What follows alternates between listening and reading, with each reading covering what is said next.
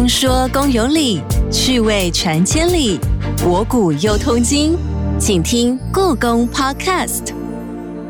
Hello，你好，我是阿哲。目前故宫正在举办闲情四事特展，从插花、焚香、挂画、喝茶等不同的面向，让我们感受宋代人的生活品味。在上一回，我们聊到其中的插花和焚香。今天则要聊宋代文人另外两项嗜好，同时也是现代人很喜欢的文化活动，就是挂画和喝茶。今天邀请到了故宫书画文献处何延全科长与器物处的王亮君老师，带着我们来看看古人如何将书画艺术和茶艺文化在生活日常中展现。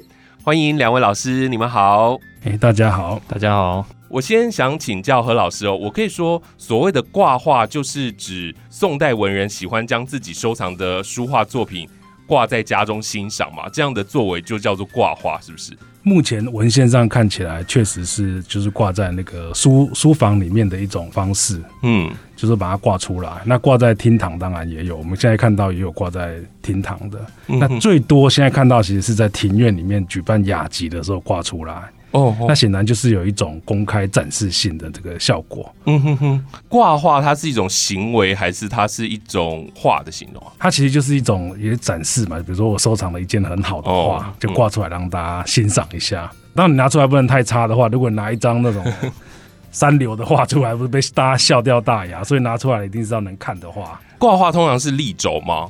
目前是立轴，因为手卷其实是比较属于比较私密性的这种形式，就是。手卷通常打开的尺幅不会太大，顶多就是三十公分左右。是，所以看手卷的时候，大概就是打开的那一个人会边开边看，顶多旁边再站一两个人。所以看手卷其实是在一个比较私密的空间，甚至是在在你的书桌上面看。嗯哼。可是挂画就不一样了，它就是一个公开展示的场所。是，老师刚刚提到的这个雅集活动嘛？那雅集活动通常把自己的画拿出来，它是。做比较还是让大家鉴赏，还是就是炫耀一下，这样我有这样的收藏。这个雅集通常就是类似我们现在的 party。嗯，所以就说你是主人家，那你不能说哎叫大家来参加的时候什么东西都没有，至少你要准备一个，比如说哎现在要准备很多东西嘛，你可以准备各式各样的游戏啊，各式各样的节目啊。嗯，那其实四四大概就是他们雅集里面又出现的这一些节目。嗯嗯，那挂画是其中一项，可能是某一项高潮的节目，就说哎好像有某一张名画要出现了，大家很期待。就跟我们比如说我们这次有展出那个。宋徽宗的腊梅三秦，那你可以想象，只是我们现在挂画的场景移到国立故宫博物院，就是在哎，在九月底的时候挂一张腊梅三秦出来，大家来看这张画，类似的概念这样。了解，在宋代的时候，他们有所谓藏品保存维护的观念吗？因为我们都知道书画收藏是需要考量什么温度、湿度的，它不能常常拿出来秀给大家看啊。有，因为宋代其实在那个装裱相当讲究，就是他们对于这个材质，什么样材质能够拿来保护这个书画，他们已经有一定的考究的的细节，都考证的非常的仔细。嗯哼哼，对，那所以他们在挂画的时候会考虑那个天气，太冷太热都不适合挂。嗯，好，比如说今天一些台风天，你怎么拿出来挂那张画就毁了。嗯哼哼，那湿度太高，其实现在台湾也是一样，比如说湿度太高，如果你有很好的名画，建议不也是不要拿出来。嗯，除非就是你当然有空调就没有问题。嗯，不然的话你一拿出来，因为它是纸张嘛，所以它一旦吸了湿，你又不小心把它卷回去，嗯，那你下次再打开，它可能就长毛就发霉了。哦，对，所以其实。在尤其在古代没有空调的时候，他们更是不能够轻易的把画打开。嗯，听起来好像为什么说我把画打开就会受伤？那卷起来就不会嘛？嗯，事实上，因为裱画中国式的这个装裱的方式，它有时候后面都会涂上一层蜡，所以你只要卷的稍微紧一点的时候，其实空气跟水汽、阳光都进不去。哦，所以它其实是在一个非常好的状况下被保存。是，所以你可以看到中国画保存一千年，比如说我们故宫还有三张很有名的宋画，嗯，到现在都还是状况都还不错，就是因为这个钟表形式的关系。了解了解，在宋代这个挂画，它是有钱贵族人家才会有的休闲，还是说平常人家也会有这样子的一个风潮呢？这个就是会有附庸风雅的行为嘛，就是说，哎，有钱人家挂了一张画，那我可能没那么有钱，可是我想要办个雅集，哦那我可能要。找人家来挂画，可能我自己没有，但是我可以去租啊。对，现在我们也可以去租道具啊，你可以去租一台超跑啊，哎，出来炫出来耀秀一下对对对对，载个女朋友绕一圈也可以。那朋友来，当然我可以租两张名画来挂。嗯 所以我觉得我们现在有的状况，其实在宋代应该都已经有了。所以很多汉学研究的人就发现说，我们现在的社会其实是所谓的宋型社会，嗯哼。就宋代人会做的事，我们现在也都在做。了解了解，在故宫的典藏有不少的画作，里头都描绘着挂画评赏活动的现场。例如这次展出的几件博古图当中，你就可以从画作里头直接看到四样活动直接呈现，包含了插花、焚香、挂画跟喝茶。那这样的呈现有没有说哪一件事情是有优先顺序的，或者是这四事当中哪一件事情是比较重要的呢？其他就是附属的。应该是说挂画是这个一连串节目里面的某一个点、嗯亮点。是可是这四项其实最重要的应该就是喝茶。为什么？哦因为他们雅集就会聊天嘛，是就像宴会一样，你准备饮料是最重要的。嗯你看到饮料不行，就转头就可以走了。伴随着喝茶，当然会有一些点心啊。嗯那宴会当然就是吃吃喝喝啊。你说叫人家来，什么东西都没准备，我看大家就翻脸，马上转头就走，没有人会继续留下来。所以嗯喝茶跟这个焚香可能是相当重要的，因为插花算是布景的部分，它等于就是可以增添那个宴会的热闹的气氛，或者是某一种氛围。可是嗯焚香跟喝茶这两件事，就是第一个你闻到那个香味，第二个就是喝茶，直接当然就是最重要就是要喝水嘛，喝饮料嘛。那焚香有一个最大麻烦就是。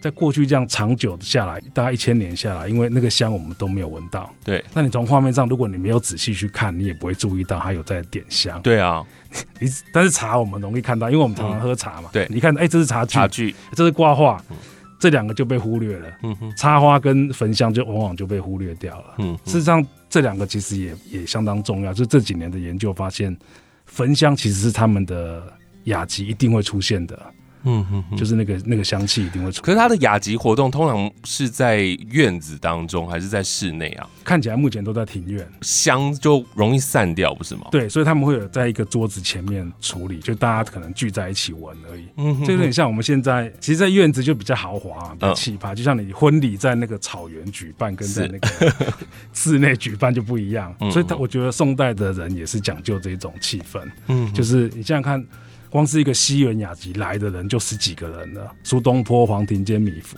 那苏东坡怎么可能单独赴宴？对，对吧？有时候带个女伴啊，带个童仆啊，还要带一点其他东西啊。可能十个人来的是一个游览车，大概四五十个人的人来。那你没有一个庭院，一个像样的庭院，基本上容纳不了这些人。然后加上这些童仆也要有空间啊，是，所以变成说他那个庭院是蛮大，而且光是布置可能就要花很多时间。嗯看起来都是临时布置的场景，有点像。如果现在我们不是很流行露营嘛，现在对你要载整车的东西到嗯山上嗯去布置完之后，才能坐下来休息一下，是类似这种感觉。嗯，所以这一次我们在展场当中所看到的这些博古图里面，老师有没有希望大家怎么去看这张图？这个我觉得就是大家在看画的时候，因为传统的绘画就是希望你要融入这个画中，你要走进画中，嗯你要想象你是可能是这个有时候是这个童仆在准备香啊，准备茶具啊。哦，那有时候你会化身成主人，坐在那边，哎，欣赏这张画，嗯准备要喝茶，准备要点茶之类的。整张画都是你可以游、可以观，然后可以玩的那个空间。嗯嗯，它是提供一个类似，有点像我们其实讲白了，有一点像我们现在当然你有你可以戴上虚拟实境的眼镜，尝试所谓的元宇宙这种概念。事实上，古人也在做这个，只是他用他的大脑，他没有这些先进的工具。嗯哼，但是如果你懂得中国绘画的欣赏方式，你会发现，它就是在一个虚拟空间里面去做这些事情。嗯嗯，把它全部放在一张图上。对，所以雅集结束了，画把它画下来，嗯你随时想到打开来，你可以进去里面再玩一圈再出来。哇，这是雅集的活动，我们可以看到博古图里面的呈现。我们都知道，在宋徽宗时期有宣和画谱，那宣和画谱它就是当时内府藏书的一种记录，应该不太算关于赏画的专论哦。那关于挂画这件事号，有没有人特别去写一本鉴赏品味挂画的专注呢？好像没有哎、就是在文人的论著讲到书画的时候会提一下，就是直接讲到这一条，有点像我们现在日常生活的某一些动作，比如说我们现在也不会去提说哦，你早上开车的时候要先开车门，然后发动引擎，嗯，因为你每天在做，所以不会有人去记这件事情。所以他们挂画变成是很长，每天在做的事情，嗯他就不会特别去记。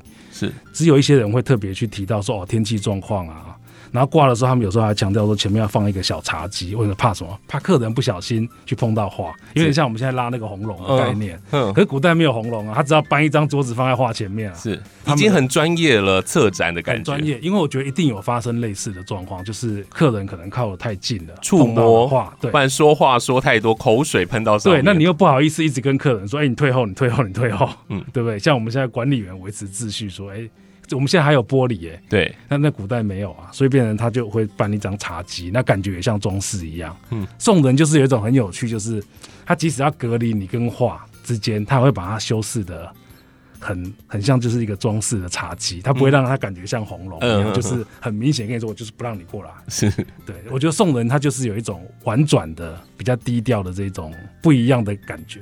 是是是。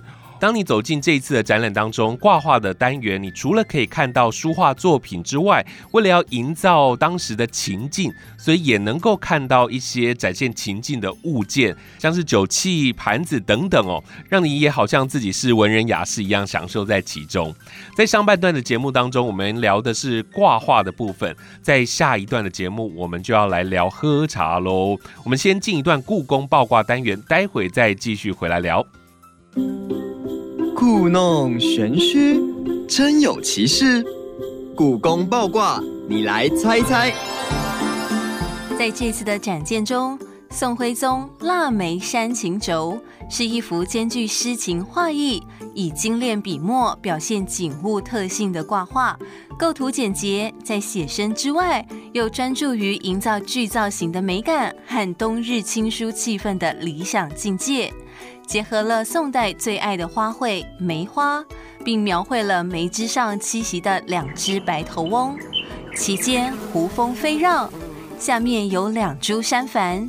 那么你知道在这幅作品上，宋徽宗是以何种书体书写款题呢？A.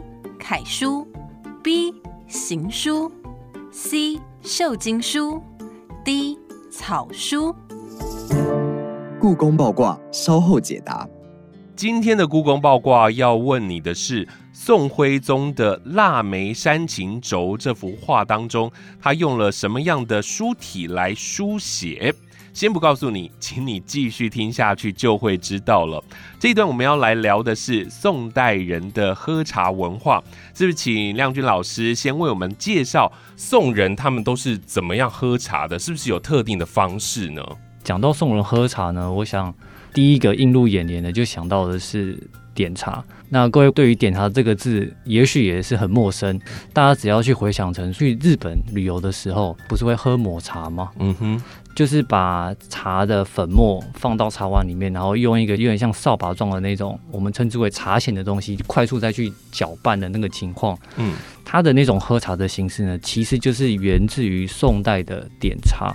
哦，对，那只不过日本把这一个喝茶的方式保留了下来。不过在中国这边呢，因为随着饮茶的方式的改变，这个部分呢，在现今中国或者是说台湾好了。当然，现在有人附庸风雅继续做这件事情，可是我们现在比较常的是直接用茶壶去冲泡茶叶。茶叶对，只要透过现在大家对于日本人他们怎么喝抹茶的这件事情，其实就是源自于当时宋代人是怎么样喝茶的，我们称之为点茶。嗯，点茶这个词呢，跟我们这次展览的名称好像有点不一样，因为我们讲了四件事情，四件事情里面，我们是用喝茶这个字，而不是用点茶。是那为什么呢？那一方面是因为当时宋代人喝茶，它其实不是只有点茶这一种形式。嗯点茶，我先介绍一下，点茶呢，其实就是把茶饼，就以前的那个茶是压成茶饼的，跟现在的茶叶有点不一样。是。把茶饼我们先磨成粉末，它有器具可以用碾的或者是用磨的，把它变成是粉末。粉。粉末状之后呢，把那个粉末放到了茶碗里面，嗯。茶碗里面都还没有水嘛，嗯，童仆呢就会拿比较大只的那种装水的，我们称之为水柱，嗯就是注水用的器具，是把热水从水柱里面冲点到茶碗里面，嗯。所以大家可以在脑中去想象那个画面，会有一个有一个水从水柱里面冲点住茶碗里面，嗯。所以点茶取的就是在冲点的那个动作，所以哦古人就称这个动作叫做点点茶，对，是因为这样子。那你点完之后，然后就用茶筅去搅拌，搅拌完了之后，然后就可以去品饮它。嗯主要是这样子嗯嗯。除了点茶之外，其实在当时呢，有延续了从唐代就有的一种饮茶方式，嗯。我们是称之为叫做煎茶。嗯，那其实你也可以用另一个名词叫做煮茶，是，就是煎煮的意思。嗯嗯，这样大家就可以去想，就是比方说像我们要烧开水，你要烧水要去煮水一样。嗯它这个煎茶跟煮茶是怎么样去做呢？它其实跟我们刚刚介绍的一样，一样是将茶叶磨成粉末，嗯。磨成粉末完之后呢，是直接把这个粉末放到已经放在火炉上面煮的锅炉当中，嗯。直接丢进去，是。有一点像是把它当做粉末，然后放到汤里面去调味那种感觉，是。丢进去，然后去煎煮。那煎煮完之后呢，直接用汤勺把那个茶汤舀取到你的碗里面，然后直接去喝。嗯哼哼对对对，所以差别在于就是说，那个承载的容器跟那个煮的方式是非常的不一样的。嗯哼哼那这个方式呢，其实到了宋代之后，一样有被保存下来，嗯只不过大家可能比较少留意到这个部分。嗯那这个部分呢，很特别的是，尤其是在对于宋代的一些文人阶级，因为他们知道说这个是源自于唐代的一个传统，他们反而会特别把这件事情或者说这样的喝茶方式，当做是一种很像在追摹古人。我用一种比较老派、很像更有品格的一种喝茶的另一种方式，是因为这样子。嗯哼那平常跟大家喝的时候，他们可能不会用这样的方式喝茶，嗯比较多人在开趴的时候，可能是用点茶什么的去去处理。嗯所以回过头来讲，这也是为什么我们这一次展览标题是用喝茶。嗯一方面是听起来比较平易近人，另一方面也是要去让大家知道说，其实，在宋代喝茶的时候，不单纯只有点茶，嗯其实还包含了另一种叫做煎茶或者是煮茶的一种方式。了解，所以有点茶跟煎茶这两种方式，听起来好像都像是冲泡粉末的感觉，一种是用冲的，然后一种是用煮煮煎的这样子。没错没错。OK，当代宋徽宗他是不是也是一个很爱品茶的人呢、没错，他应该是相较于我们大家可能比较常知道的乾隆皇帝，另一个在比乾隆更早之前非常爱茶的一个皇帝。嗯为什么这么说呢？因为大家可能有听过陆羽，后来被人家称为是茶圣或者说茶仙的人。听过陆羽，一定也听过说他曾经写过《茶茶经经》这一本书。嗯那《茶经》其实可以说是全世界第一本写的跟茶有关的一本专书。嗯那在《茶经》之后呢，更重要的另一本书，除了有一个叫做蔡襄他写的另一本叫《茶录》之外，更重要的就是宋徽宗皇帝本人他自己写了一本叫做《茶论》，也就是所谓的大观茶论的这本书。嗯嗯那这本书里面呢，皇帝他自己很巨细靡遗的去讲到说，有关于茶它是怎么样的制作，嗯以及各地茶它的品质怎么样，那甚至是关于如何去点这些茶的各项的器具，嗯哼，它都有非常巨细靡遗的说明嗯，有一点像是百科全书似的去介绍说当时宋代饮茶的方式是怎么样，嗯。以及对于宋徽宗本人而言，他心中所定义的各个样的步骤或什么样的茶的品种，他都已经有定定了一个很高的标准在那边。嗯哼哼。对，所以在这一本《大观茶论》当中，就是有特别提到泡茶的手法，然后连器具都在里头都有详述，这样。有有有，没错没错。所以这样的话，对于宋徽宗来说，他有自己茶叶的评价。嗯那宋代有没有比较著名的茶是什么茶呢？他在文献里面呢有特别提到一款茶叫做白茶，嗯哼，但是那个白茶呢跟我们现在喝的白茶，因为现在市面上你还是可以喝到很多的白茶，对，味道比较清甜，然后颜色比较淡的那一种。那它文献中的白茶具体是什么样子呢？已经不大晓得。嗯但可以保证的是，就是跟现在的是一定是完全不一样。嗯因为当时宋徽宗自己在《大观茶录》里面就已经有说到，他说那个白茶其实即便是在当时，已经是一个非常难以去取得的一种茶类。嗯哼嗯，哼，好像就是必须要长在一个深山里面，然后而且哦要找到它还非常的不容易啊，然后什么什么的，那其实已经非常的不容易。嗯所以即使是连当时贵为皇帝的他，都已经讲说那个白茶是非常难以取得的。嗯哼哼哼，是这样。所以呢，我们现在不太能知道那个白茶到底是什么，是，因为我看了资料啊，发现北宋时期他们爱喝茶，然后还流行所谓的斗茶，这是什么意思啊？可不可以跟我们来说明一下？它是一个游戏吗？还是一种泡茶的方式呢？刚刚阿哲讲到的斗茶呢，其实它就是在斗点茶的技术。不会是看谁的水柱比较高吧？它其实，在点茶的时候，其实有一个很关键的是，在水柱冲点进茶碗之后，你茶筅如何在茶盏里面快速去打击那个茶汤的时候，那是非常需要具有技术性的。是，那为什么他们会要比这个东西呢？它其实是为了要去获得茶汤上面有一层很绵密的一个泡沫，比方说，像我们现在大家看不到，因为阿哲这次有请我们喝咖啡，咖啡上面现在是不是上面有一层很薄薄的那个泡沫我们称作，其实这就是咖啡的那个油脂，就是那是个 cream 嘛，嗯对不对？那其实，在当时点茶的时候呢，同样也有这个情况。嗯，只要你的茶质很好，再加上你的茶筅的技术很高超的话，其实就可以把这一层白白的这个泡沫给打出来。嗯哼哼哼，那这个东西呢，其实大家可以设想哦，它其实就很像我们现今在喝 cappuccino 的时候，虽然它是之后会再加牛奶，对，那加完牛奶之后，不是有一层很白白的一层很绵密的表面吗？对，那大家可以在上面再进行拉花嘛。嗯哼，那其实古人，也就是宋代人，他当时也是很追求这样子的视觉效果。那而且大家可以去设想出说，当一碗已经点好的茶，它上面有很绵密的白色的泡沫，视觉上面看起来就很赏心悦目。对啊，那你在喝的时候，绵密的口感，你喝起来的感觉又会非常的好。对，当时他们斗的是什么？斗说把这一层白色的泡沫给打出来之后，因为你白色的泡沫，像我现在前面的这个咖啡的 crema 已经消散的差不多了。是，他们比的就是说谁的这一层白色泡沫能够持续的最久，嗯嗯嗯嗯，谁持续的最久谁就赢，谁最先已经开始消退的时候谁就输。嗯哼哼，这个呢，其实就是他们在比的一个一个过程。嗯哼哼，当你白色的泡沫你持续的越久，一样嘛，就像我们现在咖啡会拉花，对，从文献上来说，有一些人可能在上面写诗，嗯，我直接在上面写文字，哦，有一些在上面就是画各式各样的图案。嗯哼，在当时，我们就是用一种叫做茶百戏，茶，然后有各式各样百，就是几百几千的那个百，然后戏就是游戏嘛，是，在上面可以有各式各样的游戏去呈现在那个上面。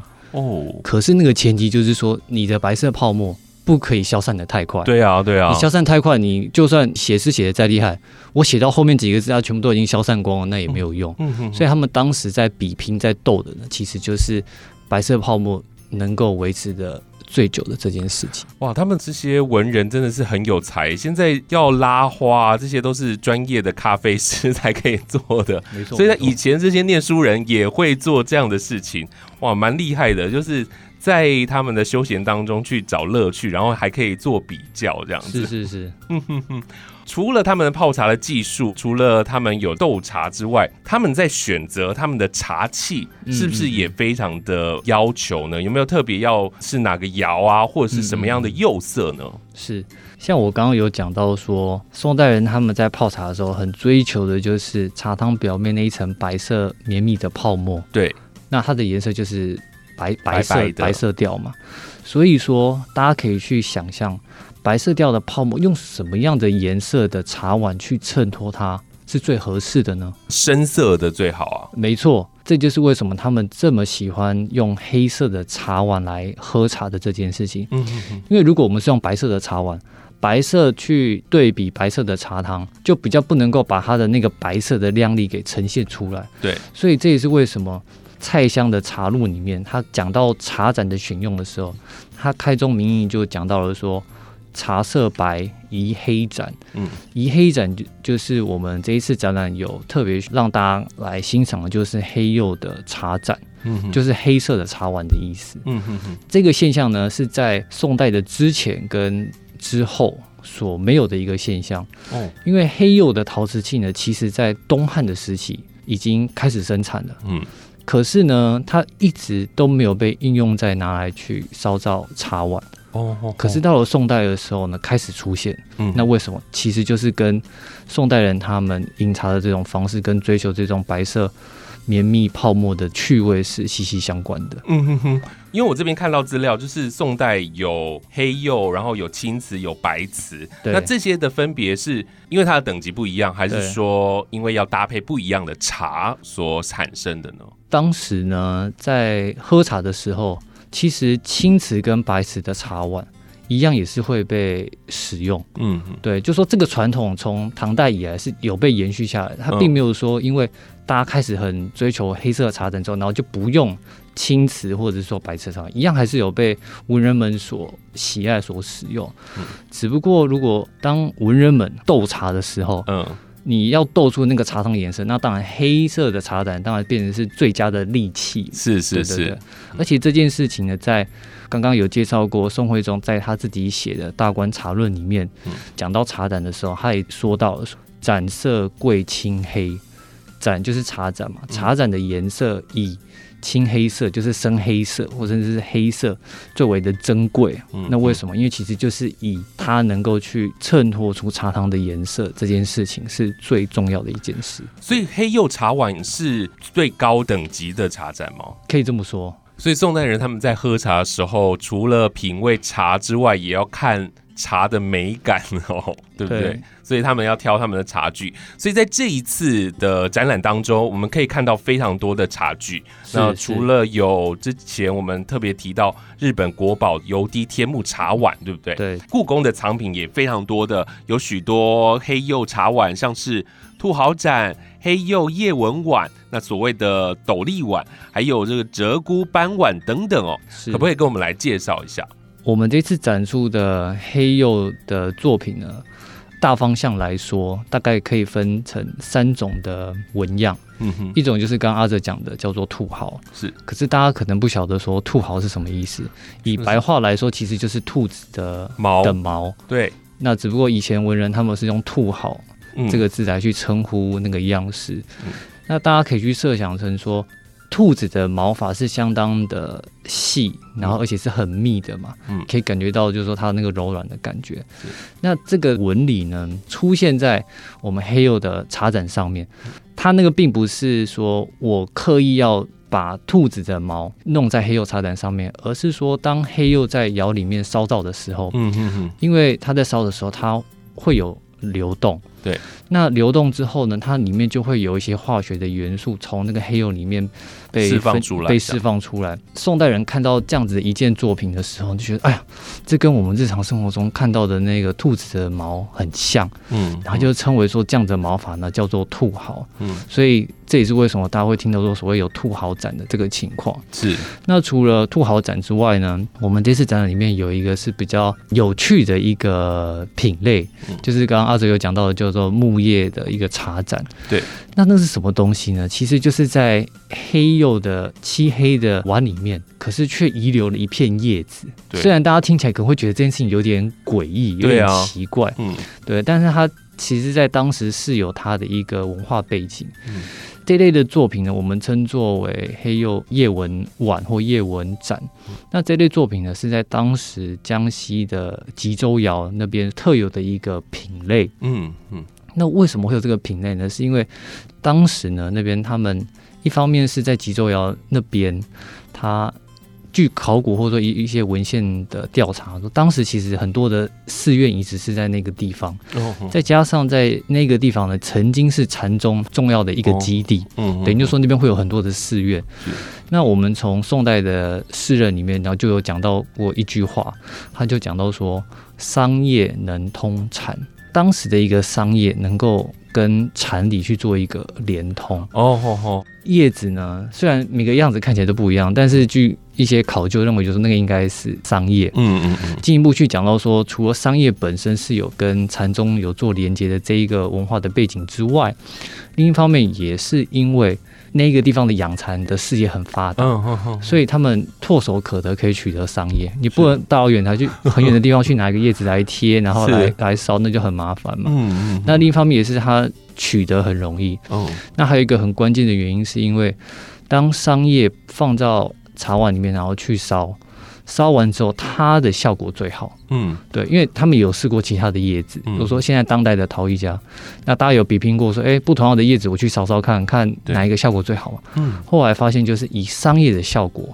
是最好的。嗯嗯，对，所以综合以上的原因，才会发现啊，有一个一个叶子，然后就是出现在这个碗里面这种我们称作为叶纹碗的这种东西，是出现在他们当时的日常生活之中。是真的超特别的。当你的茶汤喝完之后，你就可以看到茶碗底下出现了一片叶子的样式。这个叶纹的产生就跟刚刚我们前面说到的兔毫斩茶碗是完全不一样的，对不对？兔毫它其实是在窑炉内，因为黑釉它自然的一些流动跟化学变化所产生的一个纹理。那那等于就是说，我们是没办法预测说，它烧出来会是什么样子嘛。那木叶呢，它是人工很刻意的，我在烧窑之前，我就已经把木叶，因为它是把叶子直接贴在碗里面，然后入窑去烧。那烧出来之后，因为你叶子绝对不耐高温嘛，对，所以烧完之后叶子已经就不见了嗯，就被烧烧掉了嘛。可是叶子它的那个纹样却永远烙印在那个碗里面，是哦，等于就是说这是很人工人为的事情。嗯，可是我又刻意很做到很自然的那个样子，我觉得这就是像宋代人他一直在追求，就是说很多事情都是我人为去刻意的，可是我又刻意做到一个让你看不出来是很刻意的一件事情，嗯让你觉得哇怎么这么的自然，浑然天成。可是这个其实都是当时的人所拥有的一个巧思哦在里面。嗯哼哼，我觉得很厉害。像烧制这个茶碗，我还看到鹧鸪斑碗，嗯嗯，对不对？鹧鸪斑碗是不是也是很自然的在窑里面烧出来所产生出来的那个斑点？这样，这固斑呢，就是相较于我们我们刚刚讲的兔毫跟木叶之外的另一种，我们这次有展出的黑釉的另外一种纹样。对，那鹧鸪斑呢，其实鹧鸪就是一种鸟类。那鹧鸪斑呢，讲的就是它鹧鸪身上的一些羽毛的一些纹样，所以叫做鹧鸪斑。对，它是细长型的，但是它跟兔毫比，它是比较粗，那它是比较没有这么细密的。嗯哼对哦那这个纹样呢，在当时也有可能是在黑釉里面，它自然而然所吸睛出来，因为化学变化或什么，或者说在流动的过程中所产生的一个纹样。嗯但是在当时的陶工呢，他们刻意去用他们，比方说我用一些铁料，就是用一些材料去画出，或者是说用点绘出那种哦。像鹧鸪的斑纹。是。你看出来就觉得，哎、很像是一个鹧鸪鸟的斑纹，但实际上是他自己画，或者是说他用别的方式去达到那样子的效果，是，让你可能看到这件作品，你会联想到鹧鸪，嗯，但实际上那个是他刻意去画出来的一个结果，是这样子。嗯，因为在这一次的展览当中，真的是蛮多类型这样子的茶器，然后甚至还有日本的国宝进来嘛，它还有一些他们的文物。老师会怎么建议我们大家去看这不同类型的茶具呢？可能我刚刚一直讲黑釉、黑釉、黑釉，但是黑釉的那个黑，并不是只有单一颜色的黑。嗯，就说其实每一件作品虽然一样都是黑釉，嗯，可是它随着不同样的地域，或者说就算是同样的一个窑厂，它所烧出来的，比方说我刚刚讲的叶文碗，是。它其实每一件的黑釉的颜色都会有不一样层次的变化。哦，对，它并不是说就是全部都是一样的黑。嗯嗯，对，那我觉得这个部分是大家来看文物的时候，可以用不同的角度，我是说你自己身体不同的角度去嗯。对光，去看说，哎、这个黑釉跟那件的黑釉它有什么样的差别？那以及不同样的黑釉在不同样的器型上面，给人家的感觉会更不一样。嗯哼哼，在黑釉上面，如果说再加上了，不管是它自然而然所产生的兔毫，或者是说人为所加上去的叶纹，或者是这骨斑之外，都可以让每一件的黑釉变成是有它自己很独特的样貌。是对了解。所以大家去看的时候，你可以透过不一样的角度来欣赏。对对那可能小孩子看的跟大人看的角度不一样的时候，对对对它可能所呈现出来的光泽啊，就会跟不一样。OK，哇，对对真的是蛮厉害的。呃，刚刚因为前面何老师有特别提到说，呃，在这个雅集里头啊，品茶是很重要的，所以在这一次的展览当中，也有一些关于品茶的书画作品，对不对？对，这次也选了一些品茶，但是宋代的品茶的作品，就是这次没有展出，原因就是因为这些画作去南院展过，或者是刚刚在某一个展览用过。那我们的作品，因为是纸纸卷类的文物，都需要展完都需要休息十八个月。是。所以有时候你会在某一个展览中发现说，哎，有一件好像应该出来，可是他没有出来。嗯，原因就是他在休息。是，对对对，请让他休息到时间到，他才能够再出来。嗯哼哼。对，但是我们这次就选了一个唐寅的烹茶图，跟马远的这个一样是画在喝茶的一个小册页。嗯，那事实上这两个可能都是明代的人，唐寅当然是明代的，就是唐伯虎嘛。对。那马远那件可能也是明代的作品，明代仿宋代的作品。是，也就是说，他们其实对宋人的。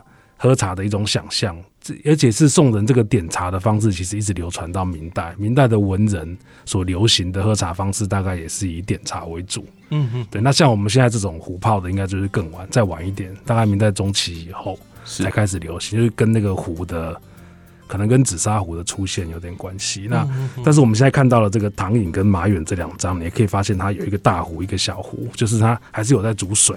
嗯嗯，就看起来是它是在点茶。应该还是在用点的这个方式在在泡，只是不是那么清楚说它到底是用什么方式。